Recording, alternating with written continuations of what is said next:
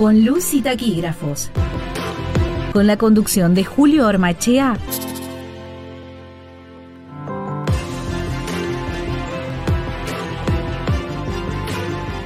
Saludos cordiales a la audiencia de Radio Diputados, la radio web de la Cámara de Diputados de Entre Ríos.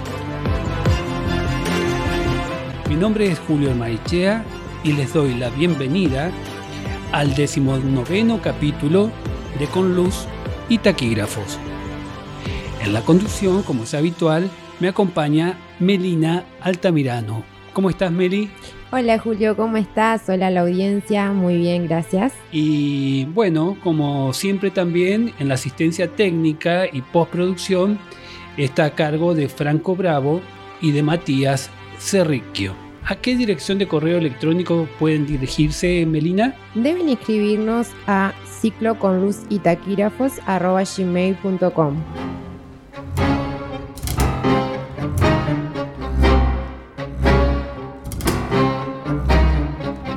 Misceláneas. En el segmento Misceláneas de hoy recordaremos a un autor, a un difusor de la taquigrafía en nuestro país. Así es, a Guillermo Cabello.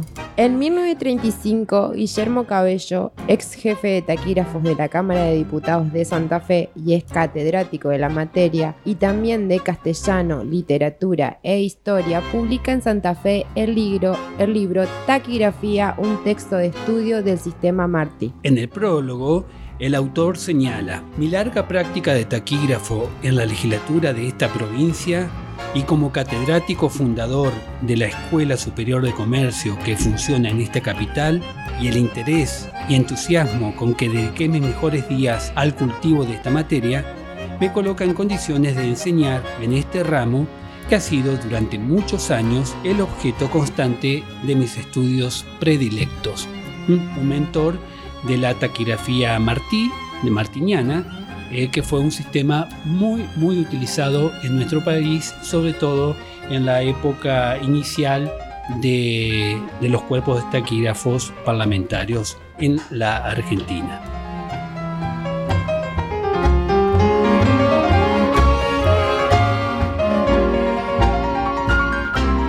El tema central. ¿Que ¿Cómo lo hemos titulado? Mimi una historia de amor. Fue una tarde de domingo en la Plaza Primero de Mayo de Paraná cuando Esteban y yo nos vimos por primera vez. Minutos antes, dos compañeras del profesorado de matemática habían pasado a buscarme.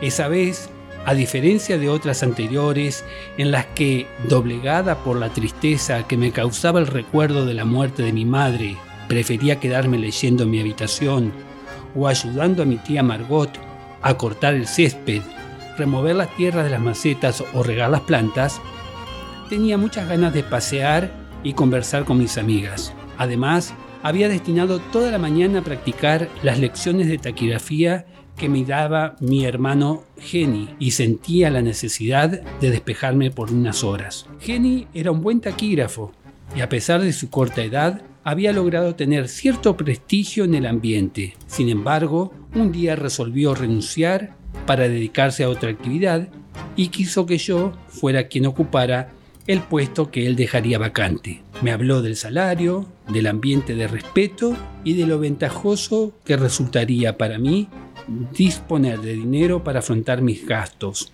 Le dije que sí sin pensarlo demasiado.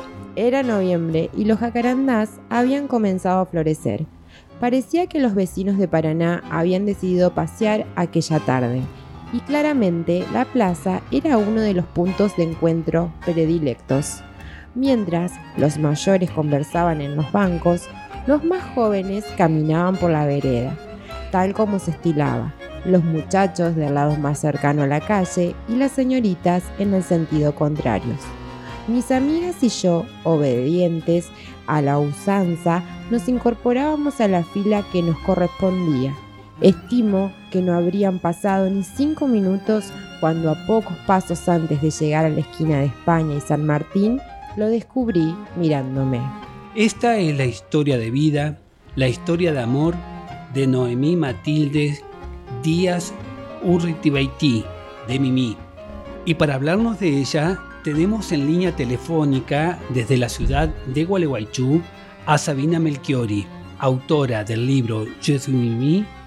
Hola Sabina, ¿cómo, ¿cómo estás? Bienvenida a Con Luz y Taquígrafos. Bueno, ¿qué tal Julio, Melina? ¿Cómo les va a ustedes? Bien, yo muy muy feliz de que de poder conversar con ustedes y, hablar, poder hablar un poco de Mimi. Los agradecidos somos nosotros por, eh, por tu libro, porque hemos conocido la historia de Mimi, una historia la verdad que fascinante y además está contada con un género narrativo muy interesante, muy fluido. Y bueno, nos gustaría saber cómo fue eh, la idea, de dónde surgió la idea de escribir este, este libro. Bueno, eh, este, esta idea no fue mía, sino que fue de la familia. Hacía muchísimo tiempo que uno de los hijos de Mimi, muchos lo conocerán por su labor en la política, Temo Guastavino, eh, consideraba que la historia de la familia tenía que ser escrita porque, bueno, él veía que tenía características muy llamativas, ¿no? Una por todo lo que había pasado en la familia, la familia en general. Entonces, bueno, intentó hacerlo él, según me contó, intentó escribir él, no funcionó, no le salió, hasta que, eh, bueno, pidió alguna recomendación a, colegas de allá de, Paraná y, bueno, le pasaron mi número. para ese entonces yo estaba a punto de publicar mi primer libro, un ensayo periodístico que se llama Babel, la construcción mediática del conflicto por las papeleras es como digo, un, análisis periodístico en el cual analizo eh, la, redacción de las noticias, el tratamiento informativo de, todo lo relacionado al conflicto binacional por la instalación de las fábricas de pasta de celulosa. ¿no? Estaba con eso.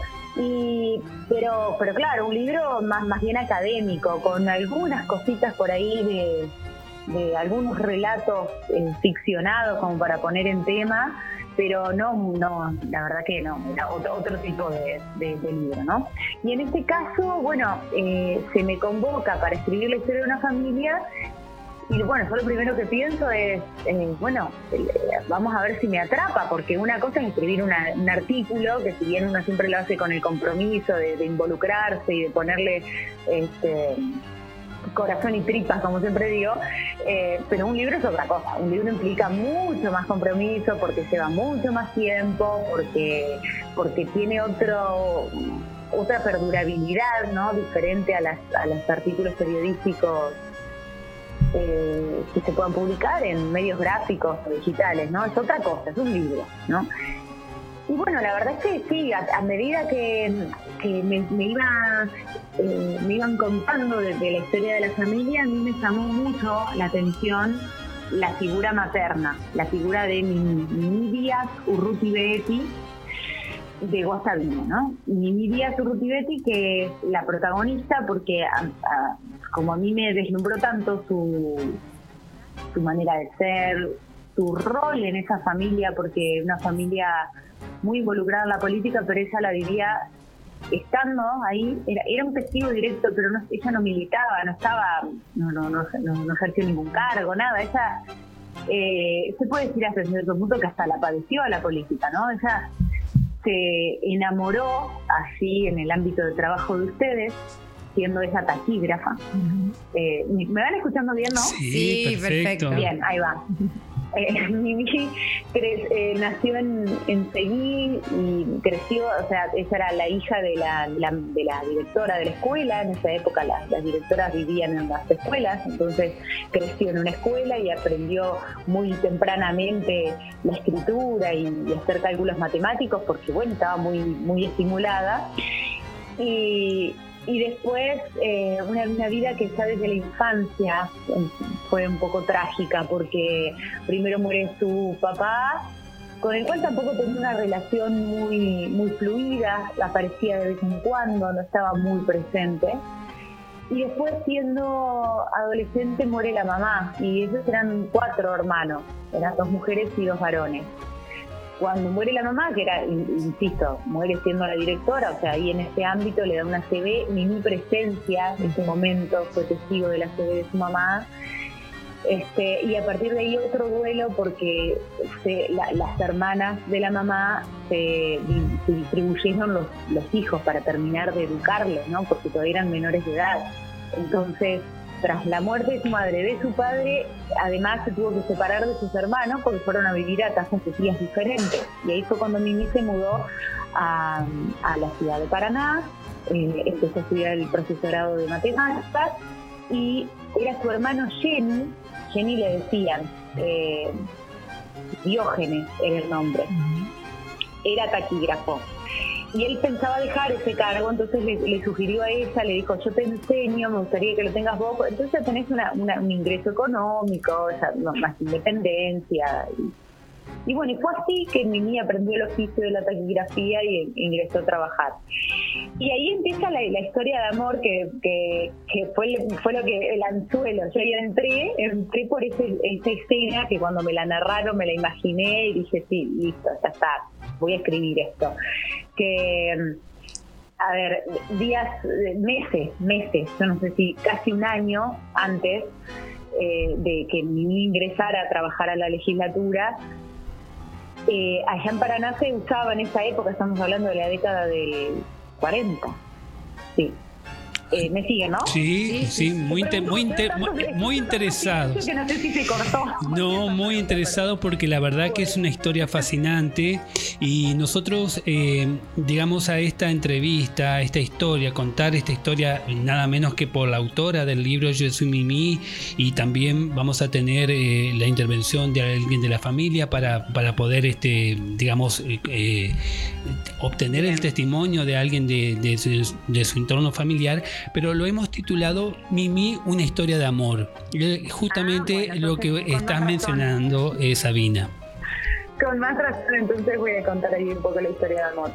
Eh, ¿qué, pasa? Unos meses antes, eh, eh, Mimi salió con unas amigas ahí a dar vueltas alrededor de la plaza eh, ay, perdón, la primero de mayo. Frente a la catedral, primero de mayo, ahí está. Lo que se estilaba en esa época era que las señoritas caminaran en un sentido y los hombres lo hicieran en el sentido contrario. Daban vueltas y vueltas y vueltas, cada uno en el sentido contrario, entonces se iban mirando las caras. Era el, el antiguo Facebook, digo yo, porque se iban mirando y se iban dando likes de otra manera, ¿no? el, flirteo, digamos, el flirteo de la ¿eh? época. El flirteo, como se decía entonces. Claro, alguna sonrisa, los músicos en la retreta tocando eh, canciones en vivo. Bueno, en, en ese contexto entonces, Mimi se cruza con don Esteban Guastavino. Digo don porque, bueno, pero para Esteban Guastavino. Esteban Guastavino, oriundo de Gualeguaychú, de origen muy humilde, eh, de estos eh, eh, chiquitos que trabajaban desde temprana edad en la zona del puerto, trabajó en el Hotel Comercio, pero desde muy chiquito, muy chiquito teniendo que llevar el sustento a su casa. Eh, y de los primeros, de los peronistas de la primera hora. Fundadores del Partido Peronista, nada menos, porque ellos lo fundaron en esa época. Claro, él, asume primero como el Partido Laborista, entonces eh, claramente fue de los peronistas de la primera hora. Y 20 años mayor que Mimi, presidente de la Cámara, perdón, me estoy, me estoy adelantando. Ellos se cruzan en, la plaza sin saber quién era cada uno, solo se ven, pero esa mirada quedó en el recuerdo de cada uno. Nueve meses después se reencuentran en la Cámara. Se reencuentran en otra situación, en otro contexto totalmente diferente. Él siendo presidente y ella la taquígrafa. Eh, y ahí, eh, o sea, se reconocieron, ¿no? Estamos hablando de que pasaron un montón de meses y sin embargo se recordaron. Y bueno, y ahí empezó ¿no? ese, cruce de, miradas ahí en la distancia y en ese ambiente hasta que, bueno, empezaron un noviazgo y, que estuvo interrumpido porque al principio Esteban no le contó que él ya tenía cuatro hijos, era 20, 20 años mayor que mí. Eh, a todo esto Mimi solía decir que jamás se casaría con un hombre ni de origen italiano ni, eh, ni peronista, ni qué otra característica, ni con un viejo. Y bueno, era como que reunía todas esas, esas, características y siempre a lo largo de, su vida y de su historia matrimonial, jocosamente se acordaba Mimi de, de esto, de lo que ella decía antes de conocerlo a Esteban. La cuestión es que, que, sí, la relación prosperó y se casaron también allá en Paraná y luego se, se vinieron a vivir a, a Gualeguaychú y tuvieron siete hijos, sí. Eh, de los cuales Mimi sobrevivió a tres. Allí sobrevivió a tres porque el dolor que debe ser para una madre ver morir a quienes a quien a quienes parió, ¿no? Exacto. Eh, en realidad tampoco, es, a ver, eh, el, último en, fallecer. Cuando mi ya era, ya era grande murió Patricio Guastavino, que él la estaba cuidando y sin embargo él, empeoró su salud y falleció. Pero la, trágica y dolorosa historia de, esta mujer y de esta familia radica en que el, hijo mayor, Enrique Guastavino, se encuentra un desaparecido desde febrero del 76 y ese mismo año también las fuerzas conjuntas en la ciudad de La Plata asesinan a Patricia, otra de las hijas. Eh, entre medio, en el mes de septiembre, eh, estuvo un tiempo desaparecido hasta que después lo, blanquearon a Pemo, Pemo Guastavino, junto con su reciente esposa. Digamos, el 76 fue un hachazo para la vida de esta mujer para la vida de la familia, ¿no? Por eso insisto en, hacer hincapié en ella, porque ella fue la protagonista de, este libro, que no cuento más, pero el libro es, es ella, es Mimi, contando su historia. A ver, es yo me puse en el lugar de ella sin conocerla, sin haberla conocido personalmente, sino tras haber investigado su vida, haber leído sus cartas, haber este, eh, tenido acceso hasta a, sus recuerdos, a sus fotos, a todo, lo que hice fue hacer un trabajo muy grande de empatía para ponerme en su lugar y desde su lugar escribir. Entonces, es mi vida que cuenta la historia de esta familia, que es la historia de un país, es la historia de una provincia, es la, es la historia eh, contada por una mamá, es decir, el, dolor incuestionable de una mamá. Sí, el libro está dedicado también a las madres en duelo, este, tiene esa dedicatoria que le has puesto. Y también si me permitís Sabina, me gustaría decir que eh, vos hablas de la empatía que tuviste para poder recrear la vida porque verdaderamente uno empieza a leer eh, de las primeras páginas del libro y parece que estamos ante un diario de la persona, eh, en este caso de Mimi, y verdaderamente se nota muchísimo eh, esa empatía que has tenido, te has puesto en la piel de ella, eh, has investigado muchísimo, bueno, te ha franqueado la familia, toda la documentación, cartas, cosas íntimas, porque se nota el grado de detalle verdaderamente asombroso a mí me gustó muchísimo ese libro, es muy recomendable. Sí, sí muy lindo, la verdad que sí. Eh, si no lees el prólogo, pensás que por ahí es, la persona la que lo está contando, porque es muy interesante, muy lindo y cómo vas de un lado al otro, pero sin perder siempre el mismo hilo y es muy envolvente y atrapante. La verdad te felicito muy bien, muy lindo. Bueno, muchísimas gracias por, por, tomarse el tiempo de leerlo y, de, decirme estas palabras. La verdad que este, fue un desafío y un compromiso muy grande ponerme en la piel de una persona que la, dificultad radicaba en el hecho de que fue, eh, la mía hasta hace poco estaba acá entre nosotros, es decir, eh, cualquiera de sus hijos o de sus nietos podía decirme, no, esta no es mi mamá, esta no es mi abuela, estás este, eh, poniéndote, estás describiendo a una persona que no fue ella, ¿no? Eh, tenía que, ser lo más fiel posible a la realidad, de hablar como Mimi, pensar como Mimi, eh, contar las cosas como Mimi lo hubiera hecho en caso de que ella hubiese decidido contar su historia, ¿no?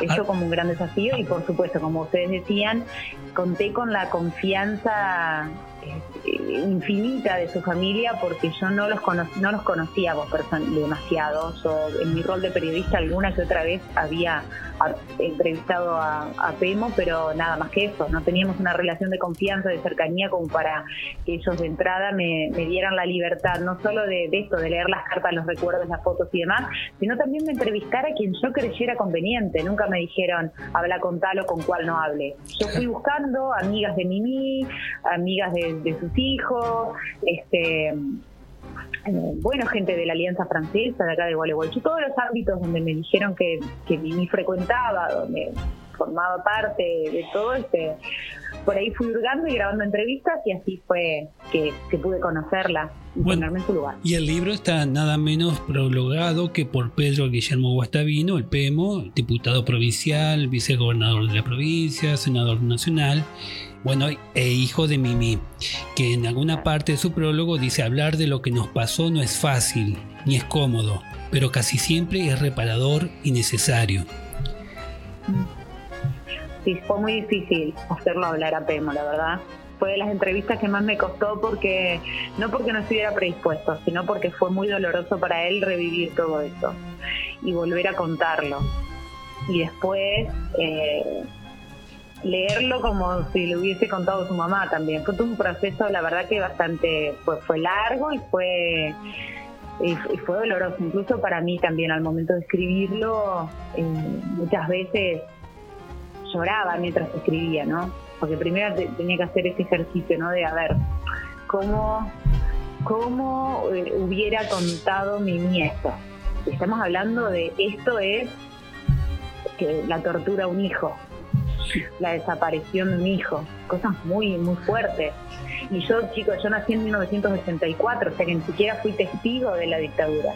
Claro. Eh, entonces fue eh, eso, un insisto, un trabajo de empatía muy intenso que tuve que hacer, pero bueno, la gratitud es que salió bastante bien, eh, no porque lo diga yo, sino porque la, familia, los hijos de Mimi encontraron verdaderamente a Mimi en las líneas, eh, es como que no, hubo reproches en ese sentido. Y bueno, esa fue mi, mayor satisfacción fue haber, haber logrado conocerla y, hacerle contar la historia. Bueno, el prólogo del PEMO ya, eh, digamos, de, alguna manera te está dando la, razón en cuanto a que han reconocido a su madre en las líneas que vos eh, trazado de la personalidad de esta mujer que es apasionante, yo, este, es admirable. Además, mencionaste que tuvo mucha participación en la Alianza Francesa de, de Gualeguaychú. Eh, ella en algún momento escribe en el libro La Alianza fue un bastión en mi vida, una especie de fuente donde pude llenar mi cántaro sediento de todo lo referido a la cultura y la lengua francesa de la que tanto solía hablarme mi, madre.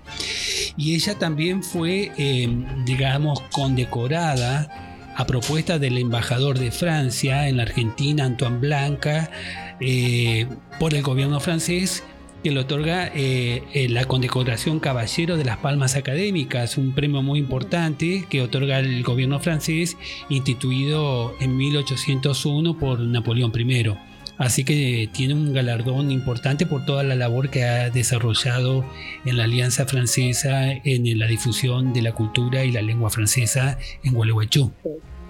Sí, sí, sí. De hecho, en la Alianza Francesa hay un cuadro, una, foto de Mimi colgada, por supuesto. Se la recuerda con muchísimo amor.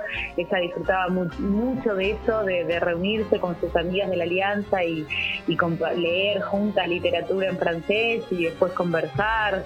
Eh, tenía una participación social muy activa también en el Instituto Mañasco. Eh, concurría a grupos, le encantaba la, la matemática, entonces concurría a grupos de también de, matemática con el profesor Baena. Eh, era una mujer muy practicante de la, de, la, fe católica, de asistir a misa y de también participar de grupos de, Biblia, siempre aprendiendo, siempre activa, siempre y cuando digo aprendiendo, digo, quiero decir también eso de la humildad de, seguir queriendo aprender, ¿no? Porque a veces eh, decimos, no, para, para, qué, ¿para qué aprender? Ya lo sé todo, ¿no? Mimi seguía, incluso siendo ya, muy mayor, ella seguía eh, aprendiendo, disponiéndose a aprender de los demás. Y, muy y esto muy muy humilde en, su manera de ser. Eh, en fin la verdad que por un lado yo me lamento no haberla tratado personalmente no haber conversado con ella no haber escuchado su voz eh, personalmente pero por otro lado también digo, bueno, eh, esa, esa imposibilidad puede que me haya facilitado también a la hora de, encarar este trabajo sin ningún tipo de prejuicio, de preconcepto, mejor dicho, ¿no? Exacto. Eh, vamos a conocer a esta mujer y vamos a hacerla contar su vida.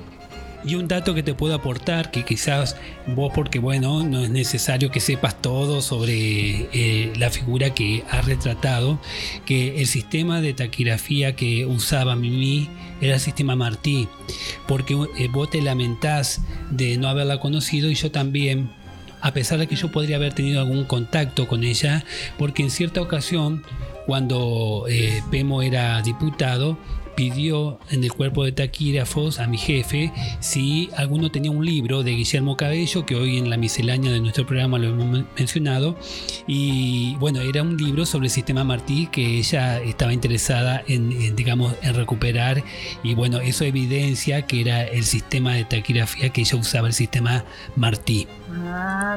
Un aporte que te hago a todo el conocimiento vastísimo que tenés sobre la vida de esta mujer cautivante verdaderamente. Sí, mira vos, bueno, bueno, eh, tendría que tendría que haber este, indagado un poquito más por ahí en el, en ambiente de la No, es una nota de color que aportamos nada más humildemente desde nuestro programa con luz y taquígrafos.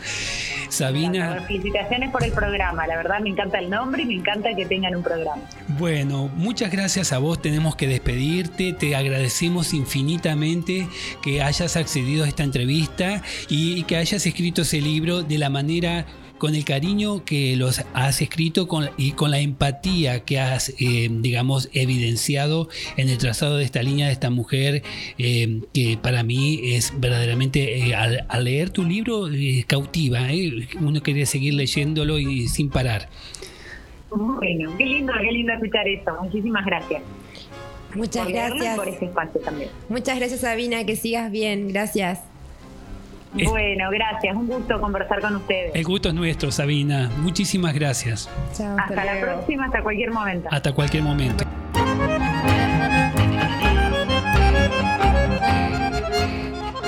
Bueno, de esta manera hemos entrevistado a la licenciada Sabina Melchiori, la autora del libro Yo soy Mimi, el libro que retrata la vida de de Noemí Matilde Díaz Urrutibeiti de Mimi. ¿Tenemos que despedirnos? Sí, así es, Melina. El tiempo huye. Tenemos que despedirnos de nuestra audiencia con la esperanza de haber sido una grata compañía y de haber aportado, como decimos siempre, un granito de arena al conocimiento de la materia que nos convoca. No es un hasta Dios, sino un hasta pronto. No es un adiós, sino un hasta pronto amigos y amigas oyentes de Con Luz y Taquígrafos. Hasta el próximo encuentro. Recordamos que los capítulos se transmiten los martes y jueves a las 11 y 30 horas por Radio Diputados. Y si no, seguinos en Spotify y buscanos con Luz y Taquígrafos. Hasta pronto. Hasta pronto.